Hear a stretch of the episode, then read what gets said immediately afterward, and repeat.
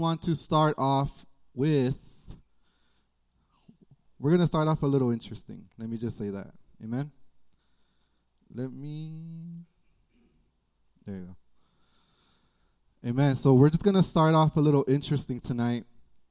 Uh, before we do, I just want to thank God. I want to thank pastors. I know pastors are not here.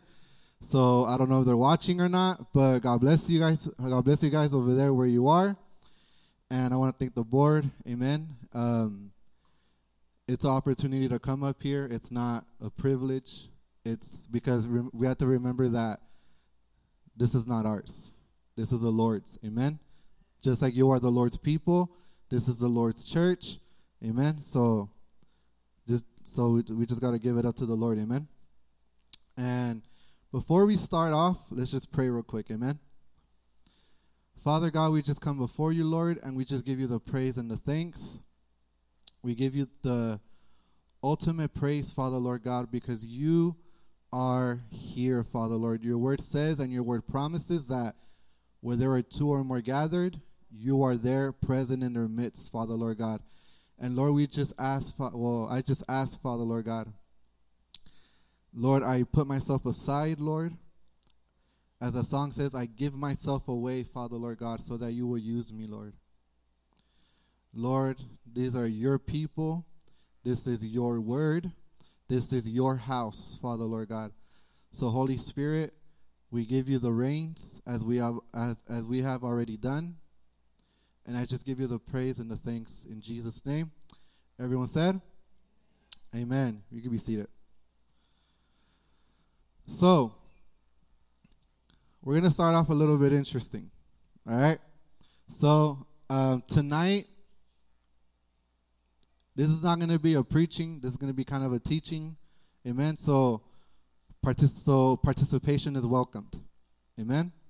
So, tonight, we're going to talk about a subject that um, it's interesting because the way that uh, Brother Ralph started, um, did his last preaching, Brother Jonathan came on Fridays and brought his amazing sermon about the heart. Amen. It's very interesting how the Holy Spirit was already kind of setting the stage up a little bit, if you want to put it like that in those terms. The Holy Spirit was already setting up the stage, and it was funny because um, the last the last thing was, for those of you who don't know, um, we have seminary on Tuesdays. When Pastor um, brought the subject up, it was I was telling um, I was telling one of the other pastors I almost literally did a backflip off of the chair because I was like, "Oh my goodness, this is it." Okay, so if we could put up the first slide the path to victory, standing resolute in a ever shifting culture. I'm going to say that again. This whole year, we've been on the path to victory. But tonight, we're going to talk about this standing resolute in an ever shifting culture. I know that title's pretty long. Amen but we're going to break it down tonight. Amen? So, like I said, we're going to start off a little interesting. So, to start off, when you hear the word resolute, okay, and you and pueden participar, okay? You guys can participate. Amen? What does the word resolute mean when you hear the word resolute? A, is it a desk in the White House Oval Office. For those of you guys who have seen National Treasure, I'm a big fan. The desk is actually called the Resolute Desk. That's the actual title for it. Or is it B, to stand strongly for something? Or C, to go through something and survive it? Okay. No wrong answers here. We are all going to learn together. Amen. No hay una respuesta incorrecta porque todos vamos a aprender esta noche. Amen. So, if you think The answer is A. Don't be ashamed. Raise your hand. Nobody. Going once. Going twice. You can raise your hand. I, I'm, I'm telling you, this, is, this is going to be a little different tonight. Okay. So that's enough for A. If you think it's B, raise your hand. Okay. Now, C sounds a little interesting. If you think it's C, raise your hand. Okay. Well, it's you'll find out later. You're gonna dun dun dun. You'll find out later. I'm not gonna tell you the definition of it yet because throughout the message, let's see if your mind's rolling. If you're, I know it's Friday. I know that some of us are tired, but let, but we can get our mind rolling a little bit. Amen. So, like I said, standing resolute in an ever shifting culture. You can kind of see the photo how you see the man standing and there's just a bunch of water around him. One thing we know about water, water is not stagnant unless you're in a lake. But if you're like in the ocean where this guy is, this guy is, you had 10 foot waves, you had 20 foot waves, you had 30 foot waves, you had 5 foot waves. Especially, um, I don't know if you guys saw the news, but this past Sunday, all the real surfers went out and they went to surf because there was 20, 30 foot waves in Newport Beach. So if you were if you were a really good surfer, you were like, let's go. Especially during the hurricane, right? So, standing resolute in an ever shifting culture. Tonight, we're going to see an example of this. Okay? We're going to see an example of this. Now, you may say, but Gio, their culture's like, ooh, years ago. We're living in the 20th century, or I should say 21st. How are our culture is the same? Just wait and you're going to see. If you have your Bibles, if you could open up to the book of Daniel, chapter 1. We're going to read Daniel chapter 1. We're going to read from verse 1 to 8. Very famous passage of scripture. But here's something interesting. I grew up reading this story. I've seen movies about this story. I heard people teach about this story so many times. But here's the crazy part the Word of God is living and active. You could read a passage over every, like literally every single day of your life, and the Holy Spirit's always going to show you something new. That's how you know He's living. And it's active. It's not stagnant. It's moving. It's continuing. Amen? So, I know we've all read this before. I know Pastor has talked about this. Brother Jonathan has talked about this and push so many times. But when, just wait and you're going to see what happens. Amen? So here we go. Daniel chapter 1, verse 1. During the third year of King Jehoiakim's reign in Judah, King Nebuchadnezzar, just for short tonight, we'll call him King Neb, okay? King Nebuchadnezzar of Babylon came to Jerusalem and besieged it. The Lord gave him victory over King Jehoiakim of Judah and permitted him to take some of the sacred objects from the temple of God. So Nebuchadnezzar took them back to the land of Babylonia and placed them in the treasure house of his God. Then the king ordered Ashpenaz, his chief of staff, to bring to the to the palace, sorry, some of the young men of Judah's royal family and other noble families who had been brought to Babylon as captives. Select only this is the king talking. Select only strong, healthy, and good-looking young men. Notice he's talking about outward appearance. He's talking about outward, healthy, strong, good looking. Not not that it doesn't it doesn't doesn't go against you, right? He said, now watch this.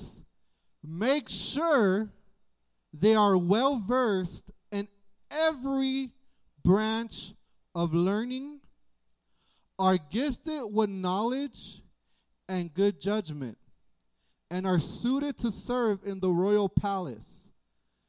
Now he's talking what? Intellectual. Okay? It's not just good good looking and all that. You got good looking, okay, cool. Now do, now does your brain work? That's what he's basically saying. Train these young men in the language and literature of Babylon. Let's keep going. The king assigned them a daily ration of food and wine from his own kitchens. They were to be trained for three years, and then they would enter his royal service. Daniel, Hananiah, Mishael, and Azariah were four of the young men from all the tribe of Judah. The chief of staff renamed them with these Babylonian names. Daniel was called Belshazzar. Hananiah was called Shadrach. Mishael was called Meshach. Azariah was called Abednego. But Daniel was what? Daniel was what? One more time. Daniel was what? Not to defile. He was determined not to defile himself by eating the food and wine given to them by the king. Put yourself in that story for a second. You don't eat the king's food? Right? He asked the chief, so look at what happens. He asked the chief of staff for permission not to eat these unacceptable foods. We'll stop right there. The story kind of explains itself. It kind of explains itself. Basically, long story short, after Solomon's reign, you have a split of the whole nation of Israel. You got 10 tribes in the north, two in the south. Assyria, a whole other country, overtakes the north, the 10 in the north, and what happens? They get scattered. Okay? If you ever heard about the lost 10 tribes of Israel, that's where it comes from. Then look at what happens.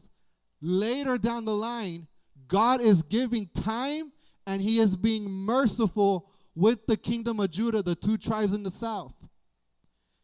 And he literally sends Jeremiah to tell them, hey, y'all need to learn the lesson of what happened up north. Because if you guys don't learn the lesson, what's going to happen? What happened to them, it's going to happen to you. Long story short, what happens? We just read it.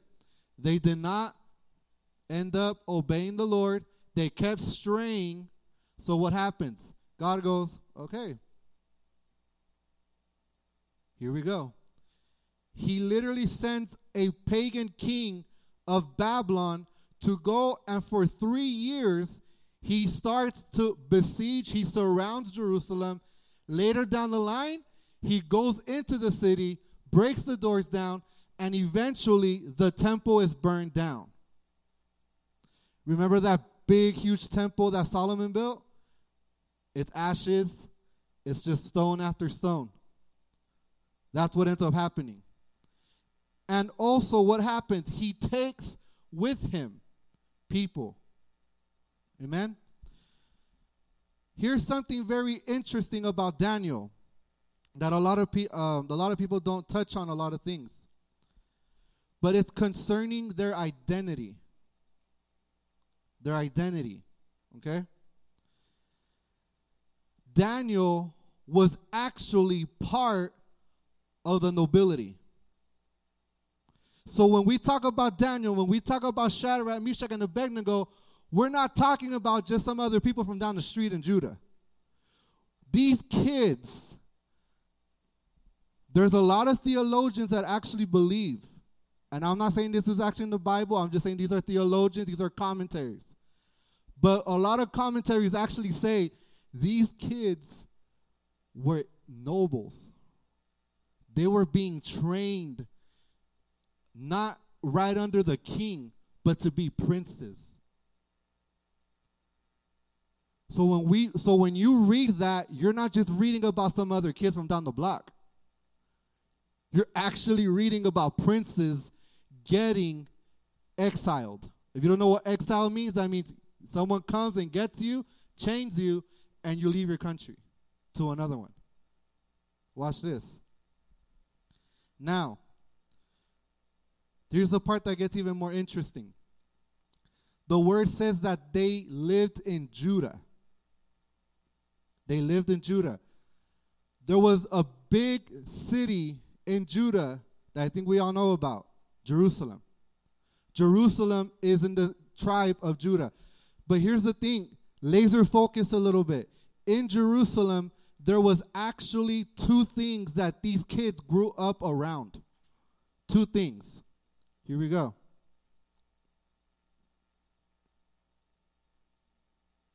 You go to the next slide, please.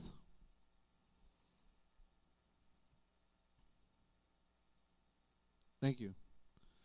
These two things are the things that these kids grew up around. They grew around they grew up around the temple, and here's the thing.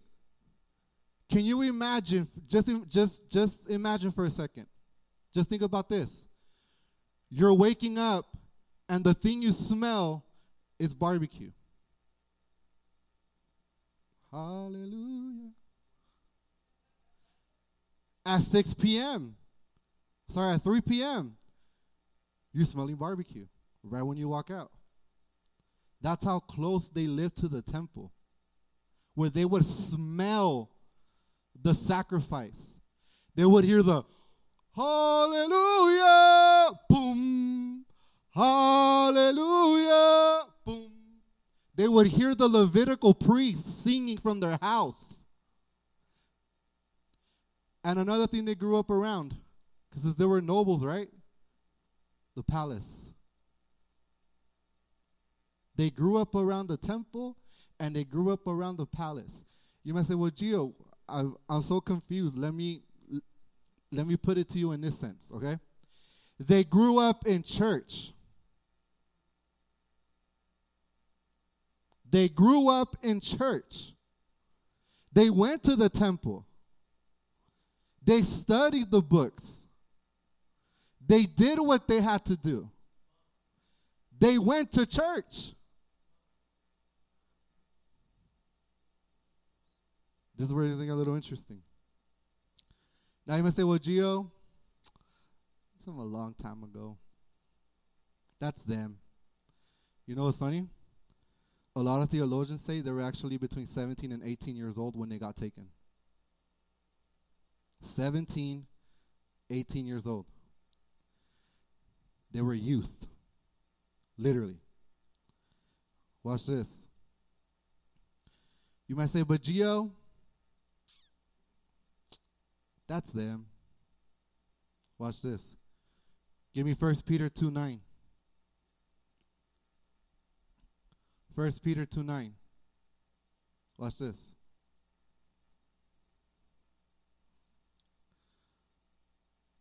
For you are a chosen people. You are a what? You are a chosen people. What's the next line? You are a what? You are a what? Nobility falls under royal. Nobility falls under royal. So guess what? Even if it's three, four, five, six, seven thousand years ago, it spiritually still applies to us today. Why? You are royal. I know that the verse looks a little weird because the way it connects it, but you are royal priests. So, what else do you see there? You see priests, you see the temple, royal, you see the palace. Just like Daniel, Shadrach, Meshach, Abednego grew around both of those two areas, guess what? Here, you're growing around the same area.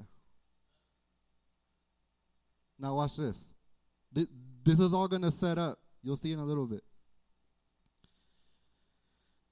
We just read in Daniel chapter 1 about a couple of areas that three three boys, or I should say four, had to stand resolute. We just read about them, and we're going to go over them very quickly. Number one, can you go back to the slides, please? Number one, the literature and writings of Babylon. That was the first area that they had to say, nope, we're standing here. You can move. You could be like the waves going up and down 10 feet, 20 feet, 30 feet, one foot. We're standing right here. The literature and writings of Babylon. This is where it's going to get super interesting. Now, without a doubt, one of the books, one of them, that they had to read, they had to, not that they wanted to, they had to. It was not a recommendation, it was a requirement. One of them that they did have to read was actually called Enuma Elish. Enuma Elish. Enuma Elish is a book, and I'm going to put the photo up so you can see. That is a picture summarizing the whole book, Enuma Elish. What you are looking at is a retelling of the creation story, but using Babylonian gods instead of Jehovah. So, what you are seeing here, the guy with the arrow, he is the Babylonian chief god Marduk. And what Marduk is doing is that before he goes out and creates the universe, he has to slay the evil dragon. Kind of sounds like Shrek, right? It's not Shrek. But, anyways, the literature of Babylon. That's not in Genesis. Here we go. Today in schools, watch this. It's all going to connect. Today in schools, the literature What's one of the biggest topics that is always debated in schools today? Creation. And what do they try to do? They do the same exact thing that Babylon does. What do they do? Are you sure God created the world? Are you sure? Because what I believe is that you're an ape. And what I believe is that someone just went boom and everything was created. And I believe that this, and I believe that. Notice there's a bunch of eyes. I believe this. You can believe what you want, but I believe that. You can believe about God, Yahweh, and all that, cool, whatever, but I believe in science. Not to quote the movie. I think you uh, if you don't know what movie you're talking about, then you don't know. But it gets interesting. Because isn't this what we deal with in school today? And it's not a, it's not just in science. For the glory and the honor of the Lord, I had the opportunity to go to a Christian school. Believe it or not, even in Christian schools, for theological purpose classes, are you really sure that God said it this way? I think He said it that way. I'm sure because it says it in here that God said it the way He said it. Now, these boys, listen to this. These boys had to learn all of this and the language. Imagine you're 17, 18, you're going chained, and, and then you end up in a palace and you go, hey, you got to learn a whole other language. You got three years to learn it. Let's go. A whole other language. Three years. Now, these young men had to learn all this stuff. But look at what they do. They go, hey, we're going to learn it. Okay, we'll learn it. But we ain't moving from here. If you want to believe that,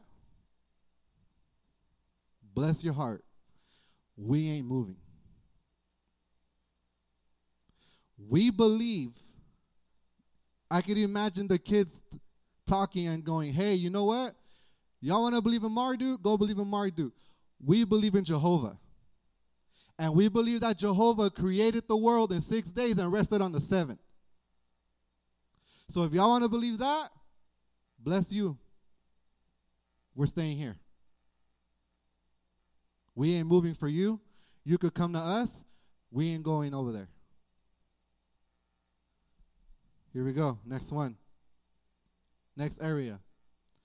The changing of identity. Ooh.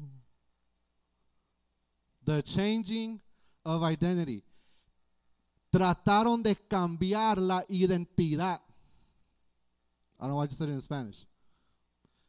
Trataron de cambiar la identidad de los jóvenes.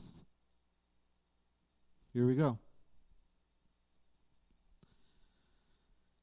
We saw some name changes, right? Daniel was named something, the other one was named something else. But watch this. Here's where you get to. Sorry. Can we go to the. There you go. Thank you. So Daniel means God is my judge. But his name gets to Belshazzar, which here's the funny thing. here's the funny part. Who was the last king of Babylon that was partying?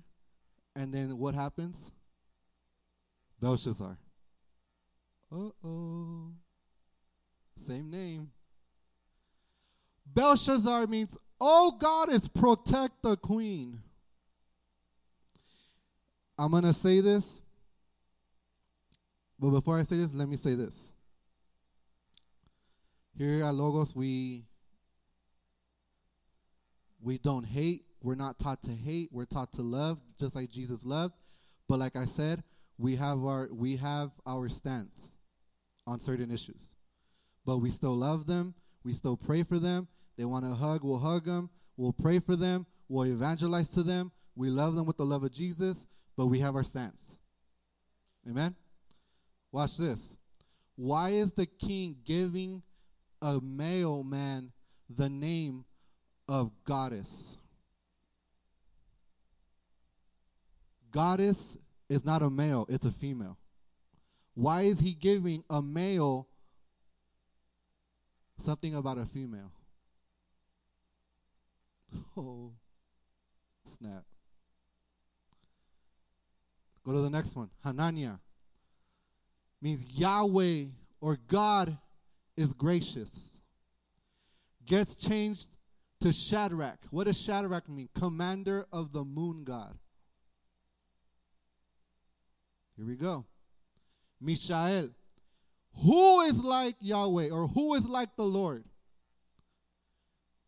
He gets changed to who is like Aku. Aku was one of the bunch of Babylonian gods' names.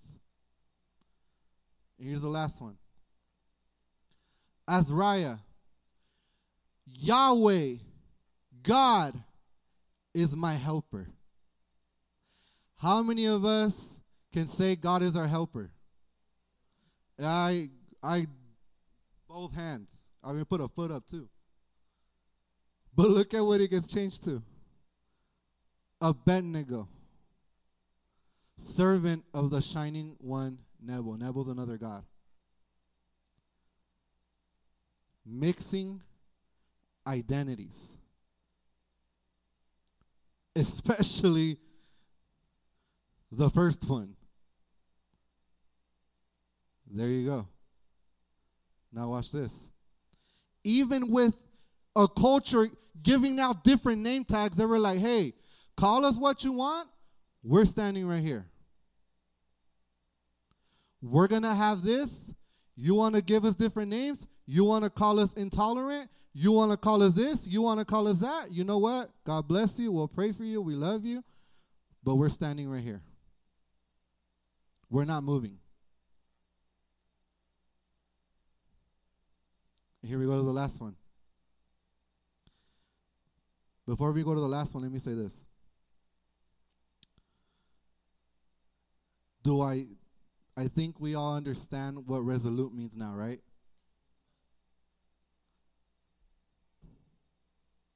I ain't moving from here. I decided I'm standing right here. You could push me. You could do this to me. You could do that to me. I ain't moving. Whether you like it or not. How I say in Spanish? Whatever. I'm standing right here. Watch this. In a culture that was not their own, how in the world did they get the guts? Because let me tell you something. They were not outside on the street. They were literally in the palace. The king could have killed them. Oh, you don't want to eat my food? Go. You're gone. That's it. You're dead. What gave them the guts to go, no, we're standing here? Here's the interesting part. A lot of people ask this question How is it that a group of people, while in exile for 70 years, how did they keep their, their, their spirit? We'll call it traditions because that's what they say. How did they keep their traditions so intact and so alive that their they call it religion, so that's what we'll call it. That their religion just stuck with them for 70 years. 70. Not 70 hours, not 70 days, not 70 weeks, 70 years. And let me tell you something. Some of those people never even went back to Israel. And let me even tell you this some of those people didn't even see Israel, they were born in exile. Then they'll hear about the glory of Solomon's temple and how the fire of God will fall and how this would happen and how when Solomon prayed a light just just came from the temple they'll hear about it but they never got to see it. Just like a lot of us young people here we hear about the glory days of the past. We didn't see it. We hear about it but we never actually touched it, we never saw it. How is it? And look, especially in our generation, we're very visual. We're visual. Especially living in California, we live by Hollywood. Hollywood's visual. We're visual people. that little thing, if I don't see it, I don't believe it just like Thomas. We're visual. How is it that a generation did not see it, but they still held onto it for 70 years? You know how? Let me show you. That's how. When they left in exile, they took scrolls with them.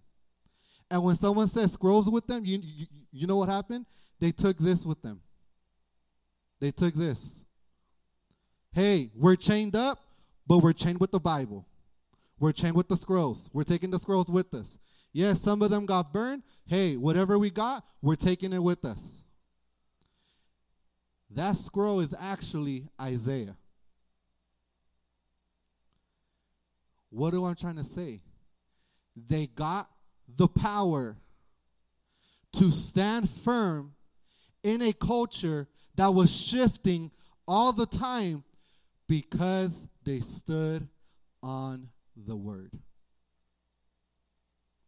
They stood on the word. Never, some of them never even saw of things that they read about. But they said, I have faith enough to believe what my dad told me, what my grandfather told me, what my great grandfather told me, because I know that they saw it. But I have faith enough that even though I didn't see it, even though I wasn't there, I have faith enough to believe it. That's what kept them for 70 years. A whole new generation. That. That's how they stood resolute. And they didn't just take them. They read them. They got they got together in Babylon. They congregated together. They opened the scroll and they started to read it. I don't know if you guys ever seen that um, the movie that TBN did of uh, of Esther, uh, One Night with the King. They literally show when Haman goes and says, "Hey, this time, this day, all the Jews gone." Long story short. In the movie, you can watch it on your own time. They show everyone crowded in one house and they're opening the scroll in the middle of a death threat. Opening the scroll, and the guy starts praying Isaiah chapter 40. And at the end, he goes, Lord, renew our strength. We wait on you. Isaiah 40, 31.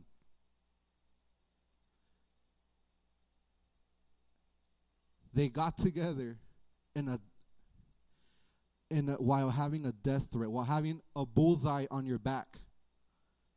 And they opened the word and they started praying.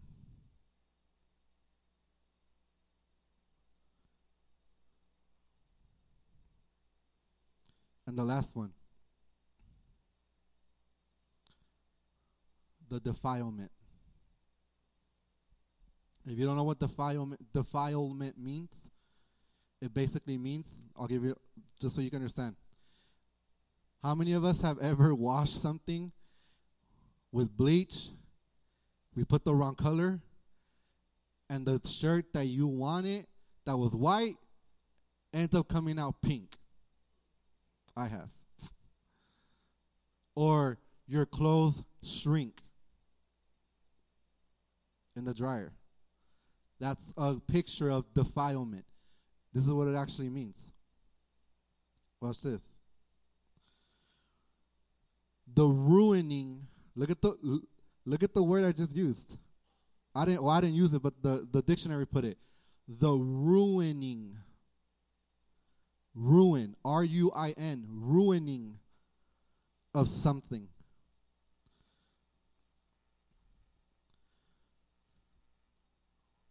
The ruining of something. For example, how many of us have ever waited to watch a movie? We were like, yes, um, tomorrow, yes. And somebody on Instagram comes and goes, oh, we saw the movie, and this is what happens. And you're just one day just scrolling, and you just happen to pass by someone's post and they talked and they just ruined the movie for you. Right? Especially um like a couple years ago when when all when all the Star Wars movies were coming out annually, I had a I had a roommate. I had a roommate and he went to go see it before me. I go in the room on Sunday and literally not kidding, all I hear is hey, so and so died. And I literally turned around and I was like, you just ruined the movie for me, bro.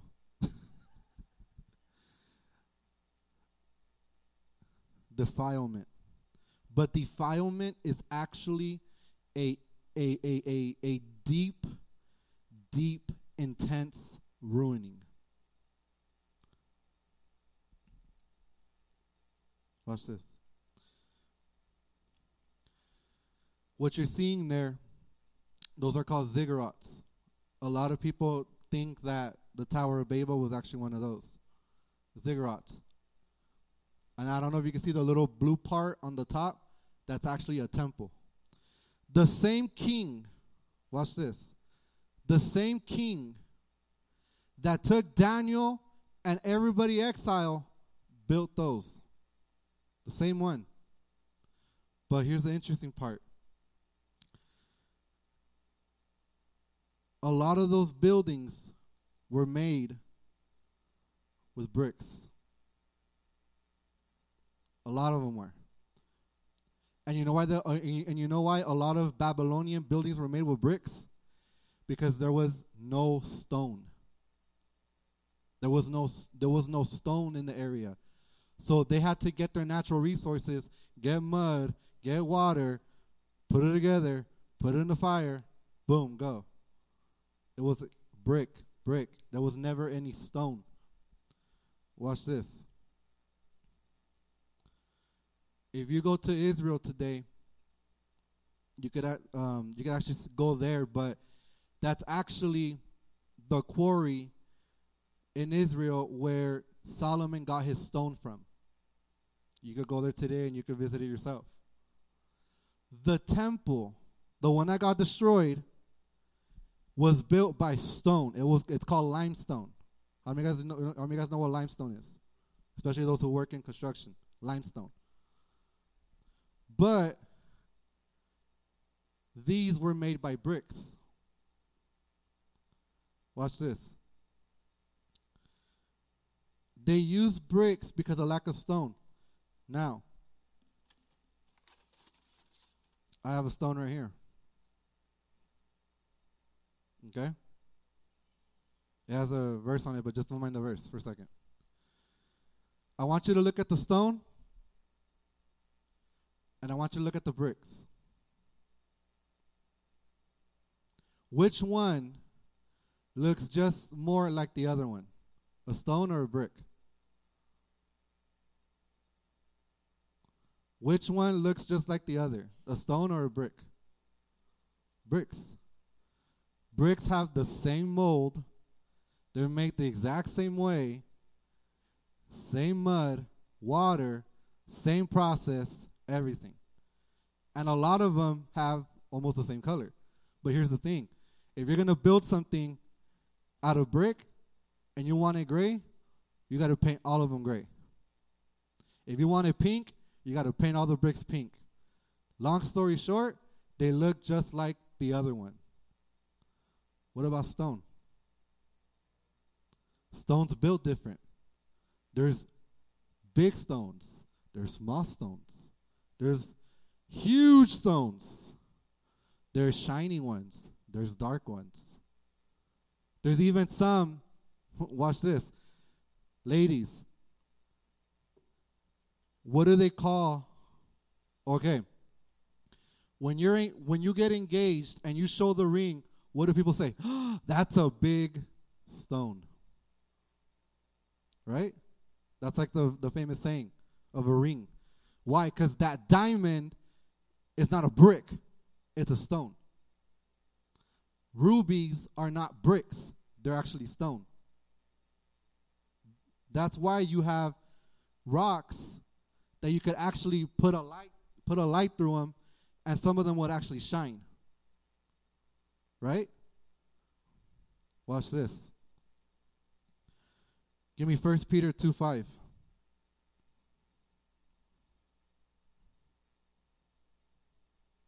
First Peter 2 5. First Peter is a very famous passage of scripture, but watch this watch this verse. It's coming. There you go. No, First Peter 2 5, sorry. Verse 5, same chapter. And you are living, living, living. Didn't say bricks, right? Living stones. Who used stones to build what? The temple, right? The physical temple, Solomon, even Herod. Watch this. God is building into his spiritual. Remember that little other verse that says, "But you," but and this is this is Paul talking. But don't you realize that you are also temples, temples of the Holy Spirit? And you are living stones that God is building into his spiritual temple. What's more, you are his. What did Daniel and, and the other three live around? The temple.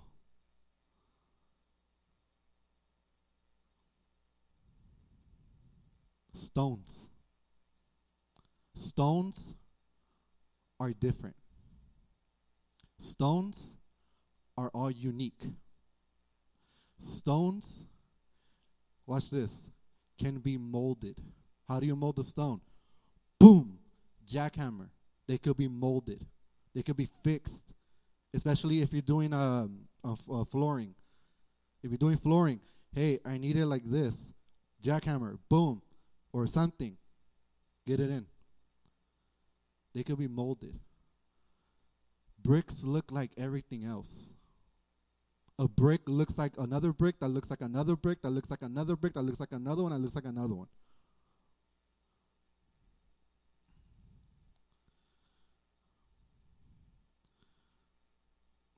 These young men, watch this. These young men had to stand out like stones in a brick culture. Let me say that again. These young men had to stand out like stones in a brick culture. And watch even this. Watch this. And it's funny because the debate just happened uh, uh, last night or two nights ago. Even in the palace, everybody was trying to act royal. Everybody was trying to act this way. Everybody was trying to act like this. Woohoo! Everybody. They try to act the part because they knew they didn't have it.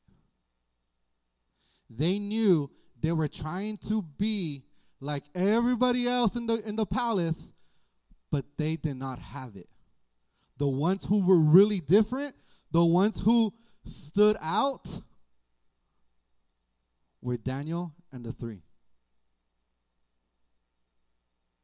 Why why do you think they hated them so much?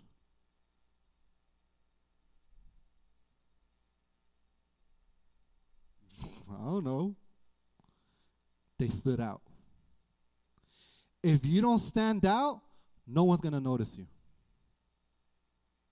If you do not stand out, no one's going to notice you. Let me put it to you this way I like music. Okay? I like going to, and look, I like films. I like going to Universal Studios. And I remember I was telling one of my best friends, we, we, were, we were driving back down, and I told him, bro, how many people come to Hollywood to try to act and they don't get it? How many people sign deals and they never and they never get the big one?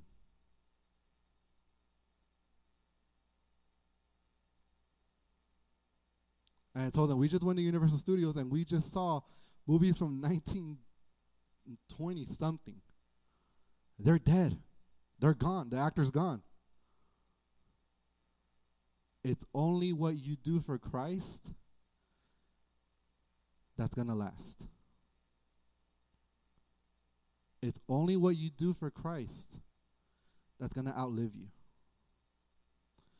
And one of the best ways be a rock. Not be the rock, but be a rock. Be a rock. Stand out at school. Stand out at work. Stand out at university. Stand out in high school. Stand out in college. Stand out at the park. Stand out at church. Be a stone. Because that is what God is using to build his temple stones, not bricks. Watch this. Remember, there's a little story, we're not going to read it. There's a little story with these three same people two chapters later when what happens? At the sound of the music, everybody will bow down to the statue. What happened? You saw bricks and you saw three stones.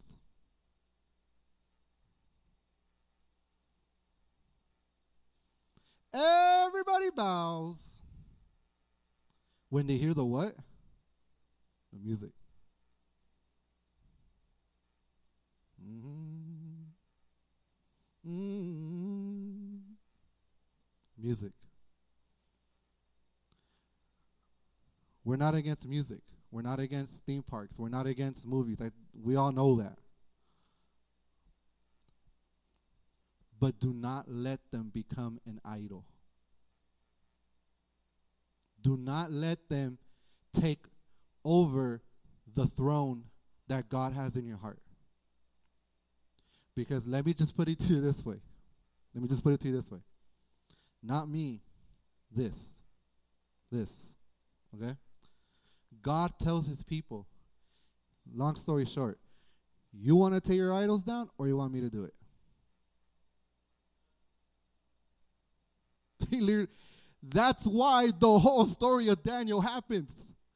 The people of Judah, they didn't, they didn't understand what God just did up north. So what happens? They kept going, they kept going, they kept I you know worshiping idols. They didn't take the idols out. So God goes, "Okay. You don't want to take the idols out? Okay. I'll leave you to them."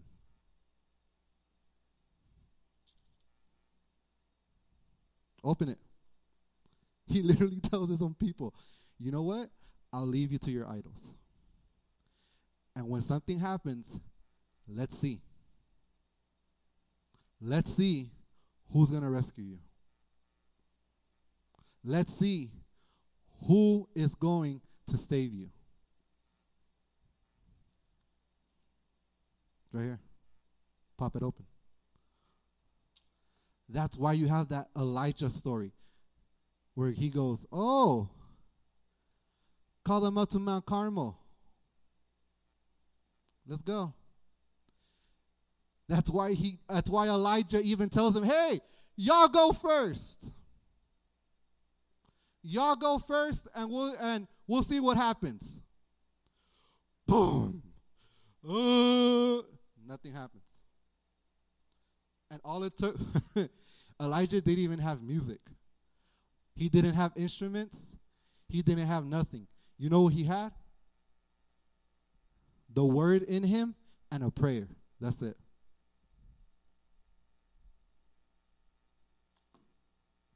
He just said, hey, build the altar, cut this, put there, put water, let's pray. And I'm going to end with this. I'm going to give you one example. One example of what happens when you stand for something and you don't fall for anything. Watch this. There was a boy. There was a boy. Can you put up the the, the photo of the um the there you go. There was a young man born in Poland. Okay? Born in Poland. While he was young, while, while he was what? Young. Not here. Younger. When he was like five or six, his grandfather, his who?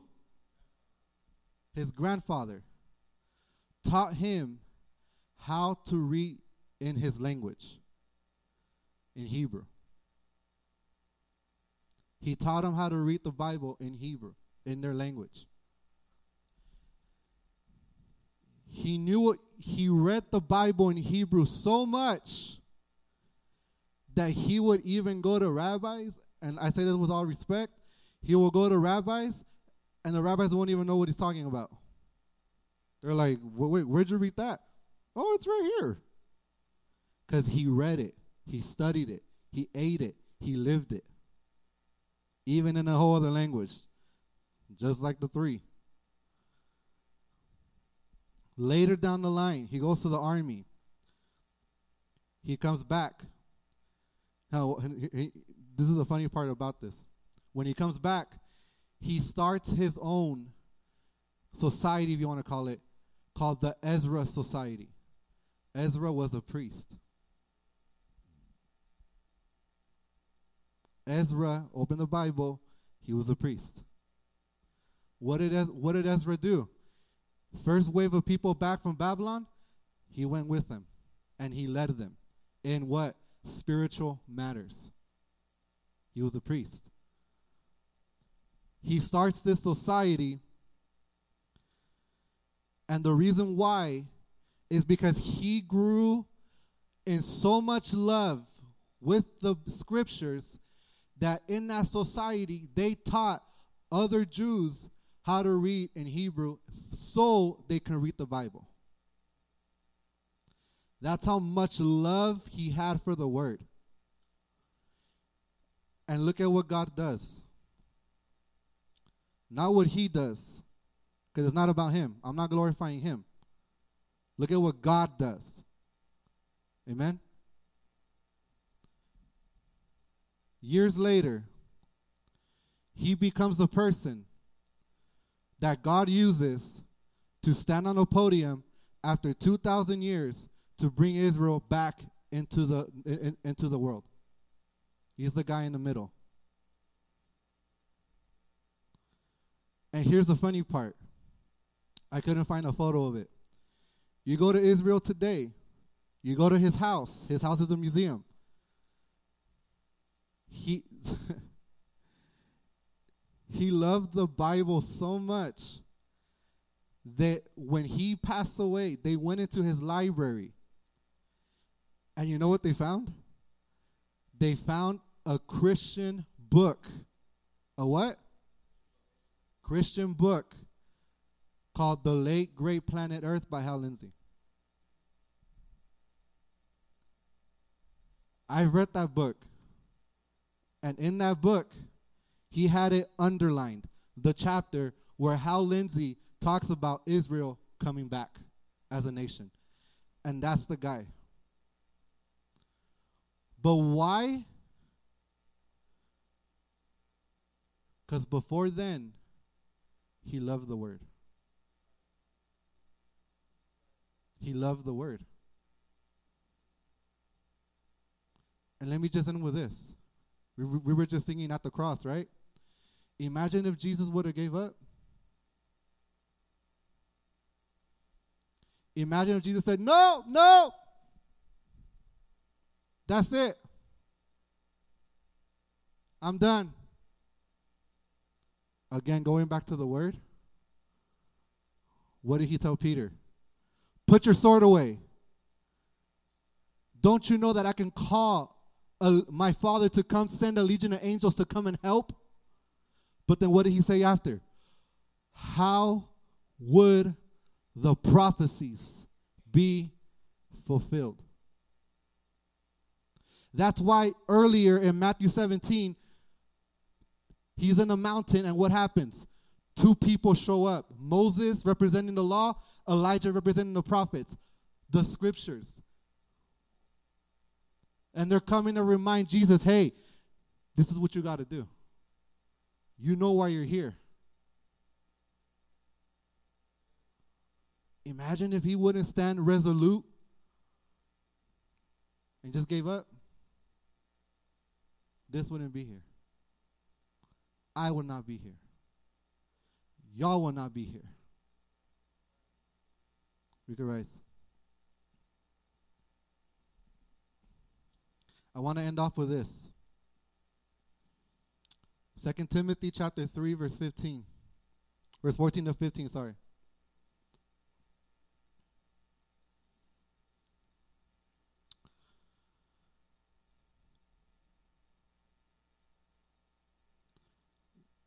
I want to dedicate this to Remnant Rising.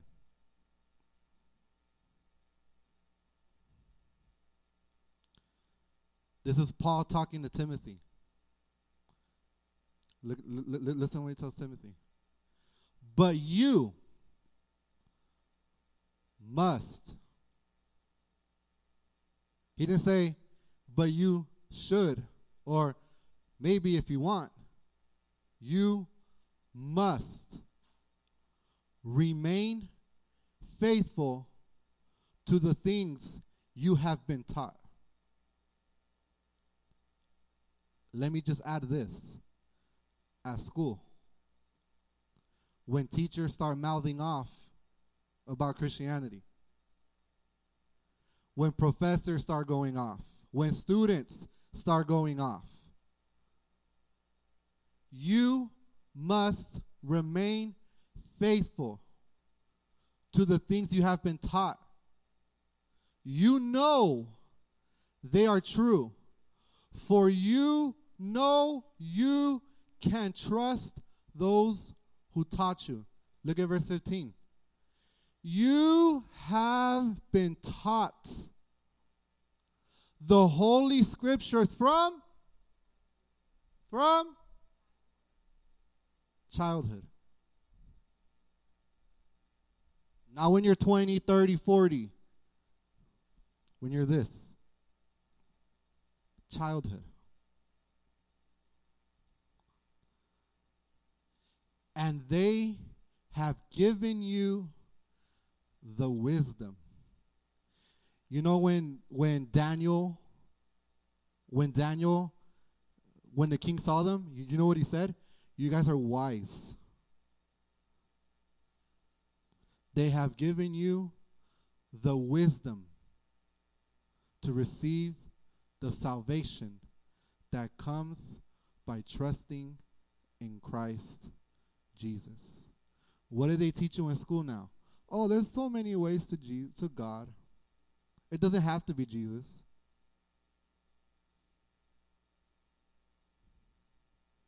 Wisdom to receive the salvation that comes by trusting in Christ Jesus. I'm not telling you something that I just heard down the street. I don't like talking about myself, but I, I don't know why the Holy Spirit is leading me here for a second. Not by my might, not by my power. God has kept me here. Because I had to make a decision for myself. Dad couldn't make it for me. Mom couldn't make it for me. Grandparents, I never even met my grandfather. He couldn't make it for me. I had to make it for myself. Remember that little song we sing? I have decided to follow Jesus. But what is at the end? No.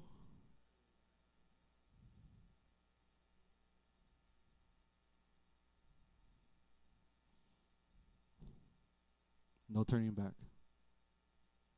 You want to turn back? I'll pray for you. God bless you. But we're here solid as a rock. Let's pray.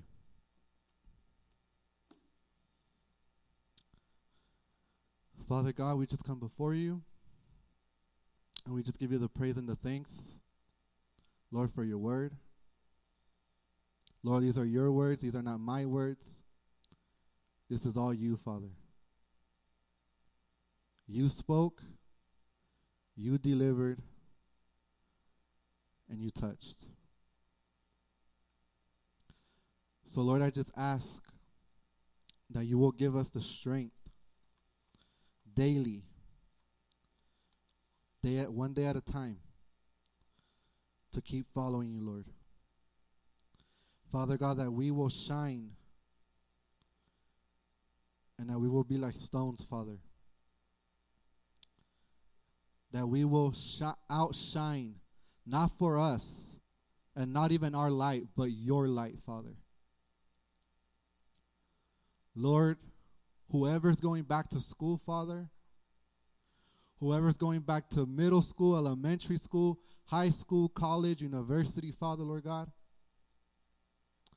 Lord, I just ask that you give them the strength, that you give them the favor, that you give them the hope that you are with them, even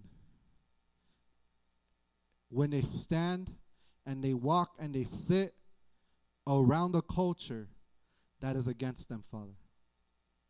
Give them the strength, give them the ability, and give them the courage to keep walking with you. No turning back, Father. Give us the courage to keep continuing to walk to keep continuing to walk with you, Lord. And we give you the praise and we give you the thanks in Jesus' name. Everyone said, Amen. Thank you.